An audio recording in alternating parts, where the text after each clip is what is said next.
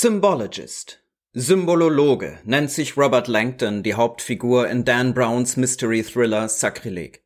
Ein Harvard-Professor, der sich mit dem Studium von Symbolen befasst. Nun sind Psychoanalytiker im Allgemeinen und Jungsche Analytiker im Besonderen ein bisschen so etwas wie die Symbolologen im wahren Leben. Sorry, Robert Langdon. Aber was genau ist ein Symbol? Wozu sich in Therapie und Selbstentwicklung damit beschäftigen? Wie kann man Symbole verstehen und zur eigenen Bewusstseinserweiterung einsetzen? Um diese und weitere Fragen dreht sich hier alles gleich. Nach dem Intro.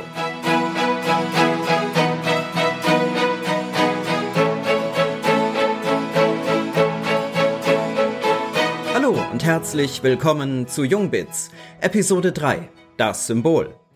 Der Begriff kommt von griechisch Symbolon, gleich Vertrag, Wahrzeichen, Erkennungszeichen. Historisch war dies eine zerbrochene Plakette, die als Erkennungszeichen diente, indem man die Hälften aneinander hielt. Das Symbol besteht also aus zwei Wortteilen. Syn gleich zusammen und Balein werfen, schleudern. Ein Ziel treffen, etwas in Bewegung setzen.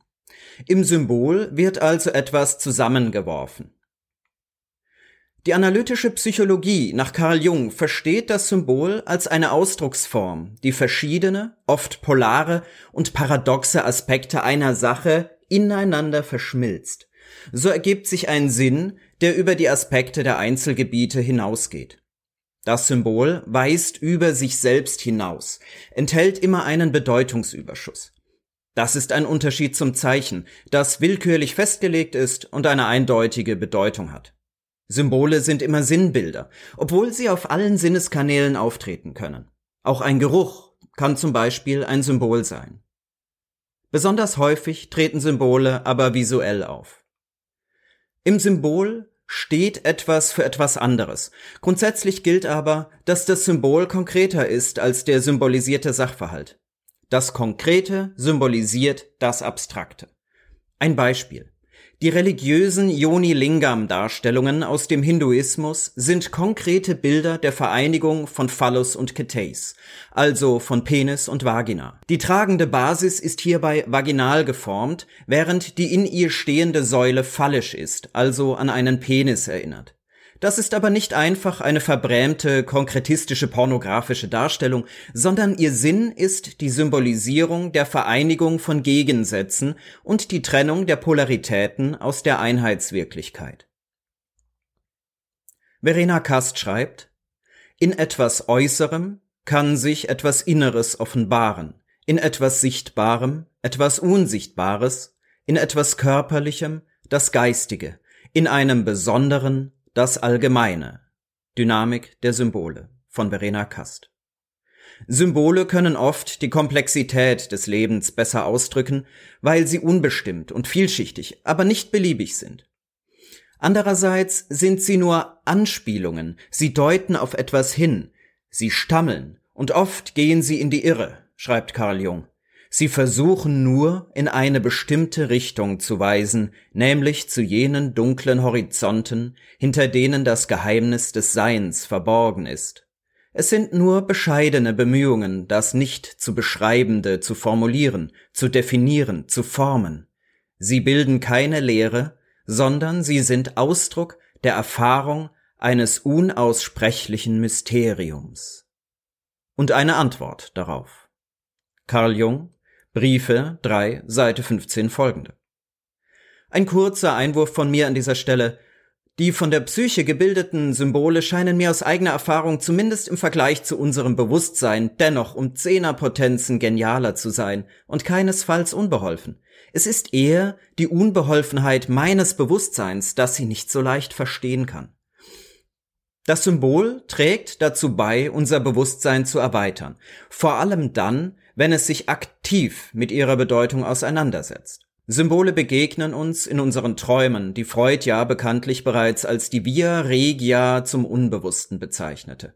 Sie begegnen uns aber auch natürlich in Märchen, Mythen und Legenden. Die Arbeit an und mit Symbolen in der Psychotherapie und im eigenen Individuationsprozess ist nicht nur zum Verstehen eigener Symbole und damit zur Erweiterung des Bewusstseins sinnvoll, sondern es lässt sich etwas gewinnen bzw. wiedererlangen, das Jung als die symbolische Einstellung bezeichnet hat. Dies ist eine bestimmte Art des Wahrnehmens und Erlebens, eine Haltung, die die Dinge und Ereignisse in der Welt als Symbole zu nehmen in der Lage ist. Die symbolische Einstellung lässt sich also in der Arbeit mit symbolischen Prozessen trainieren und kultivieren und ist ein Merkmal des Schöpferischen wie des Religiösen. Jung schreibt, über ihn, den Intellekt hinaus, gibt es Denken in urtümlichen Bildern, in Symbolen, die älter sind als der historische Mensch, ihm seit Urzeiten angeboren und alle Generationen überdauernd, ewig lebendig die Untergründe unserer Seele erfüllend.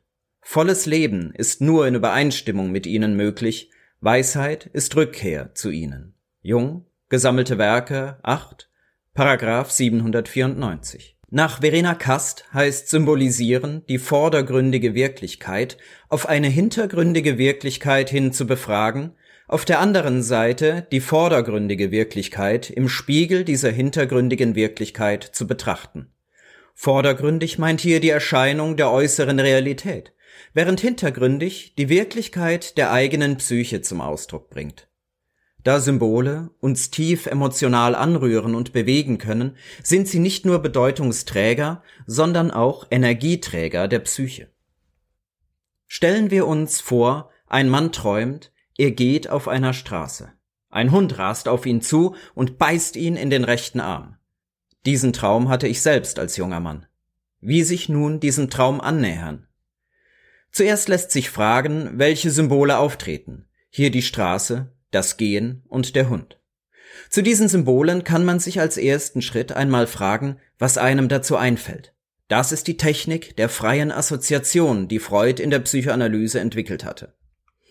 Angenommen, mir fällt dazu ein, dass die Straße ein Weg ist, dann assoziiere ich weiter. Zum Weg fällt mir Bahn ein, zur Bahn Nervenbahn, von dort komme ich auf die Neurologie und von dort aus auf meinen Vater, der in diesem Beispiel Neurologe sei.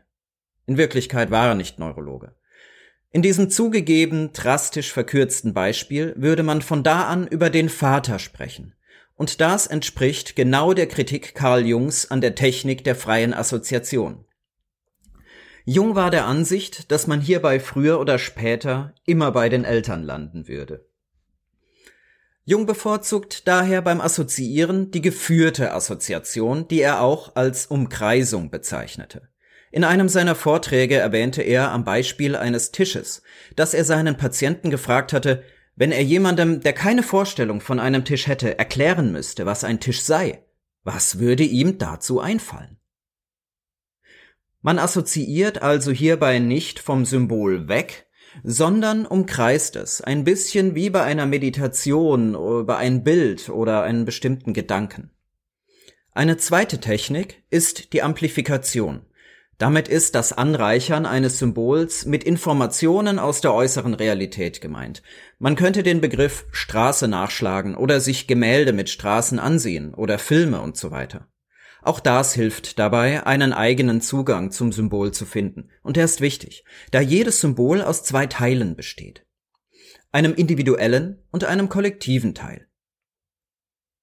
Kehren wir nun zurück zum Traumbeispiel. Auf der Straße ist der Träumer unterwegs, er kommt voran. Das Ziel ist im Traum nicht bekannt, also scheint es sich um das Unterwegssein an sich zu handeln. Plötzlich erscheint der Hund und rast auf den Träumer zu. Was machen wir aus dem Hund? Ich könnte mich zuerst fragen, ob ich ein schlimmes Erlebnis mit einem Hund hatte, ob ich einmal gebissen worden bin. Das war aber nicht der Fall.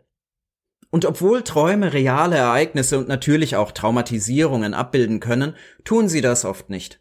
Und selbst wenn sie es tun, weist das Traumgeschehen oft noch über das reale Ereignis hinaus eben ins Symbolische. Das Herstellen von Beziehungen zwischen Symbolen und äußeren Ereignissen oder Personen im Leben des Träumers oder Patienten nennt sich Objektstufe.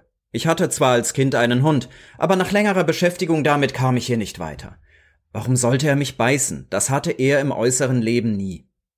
Deshalb wechsle ich zur Subjektstufe. Das heißt, ich versuche das Symbol als einen inneren Anteil meiner eigenen Psyche zu verstehen. Was bedeutet das beim Hund? Ich habe keine Angst vor Hunden, ich bin noch nie gebissen worden, also gibt es hier keinen individuellen Bezug. Deshalb umkreise ich einmal das Symbol. Der Hund ist ein domestiziertes Wildtier. Er hat sich vor langer Zeit dem Menschen als Jagdhelfer, Wächter, Suchhund und so angeschlossen. Ein Blick ins Lexikon oder ins Internet zeigt, wie vielfältig die Aufgaben sind, die Hunde im Bündnis mit dem Menschen erledigen können. Der Hund ist zwar gezähmt, aber er trägt noch immer die Instinkte eines Wolfes, von dem er ja auch abstammt, in sich. Der Hund im Traumbeispiel ist alles andere als zahm. Er fackelt nicht lange herum, sondern beißt mich in den rechten Arm. Er verhält sich aggressiv, bissig. Da ich Linkshänder bin, beißt er mich in die passive Seite. Mir fällt dazu ein, dass das die Seite sein könnte, die mir weniger bewusst ist, mit der ich mich weniger in der äußeren Lebenswirklichkeit betätige. Ich komme zu dem Ergebnis, dass der Traum mir sagen könnte, dass ich mich selbst als etwas zu aggressionslos sehe. Vielleicht ist mir gar nicht bewusst, wenn ich mich selbst aggressiv, ärgerlich und so weiter fühle oder verhalte. Und vielleicht unterstelle ich anderen, diese von mir als nieder wahrgenommenen Instinkte auszuleben, während ich mich selbst als sanftmütig überhöhe.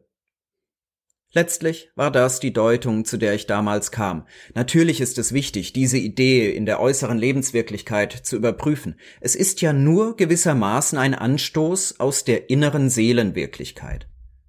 Tue ich das aber und werde ich vielleicht ehrlicher mit mir selbst, dann hat sich mein Bewusstsein erweitert, oder? In der analytischen Psychologie nach Carl Jung gibt es im Übrigen vielfältige Möglichkeiten zur Arbeit mit Symbolen. Dies war nur ein Ausschnitt, wenn auch, wie ich finde, ein wichtiger. Was nehmen wir also heute mit nach Hause? Wir könnten sagen, Symbole sind die Sprache der Seele. Im Symbol kommt ein innerer, abstrakter Sinn in einem äußeren, konkreten Phänomen zum Ausdruck. Symbole sind sehr oft bildhaft visuell, können aber auf allen Sinneskanälen auftreten. Symbole sind immer vieldeutig, haben immer einen Bedeutungsüberschuss. Symbole sind aber auch Energieträger. Sie haben die Kraft, uns emotional zu bewegen. Die Arbeit an und mit Symbolen kann unser Bewusstsein erweitern, uns schrittweise zu etwas mehr Ganzheit führen. So, jetzt wo wir etwas über die Sprache der Seele, die Symbole gehört haben, können wir uns im nächsten Jungbit den Strukturen im persönlichen Unbewussten zuwenden, den Komplexen. Ich danke Ihnen fürs Zuhören und bis zum nächsten Mal.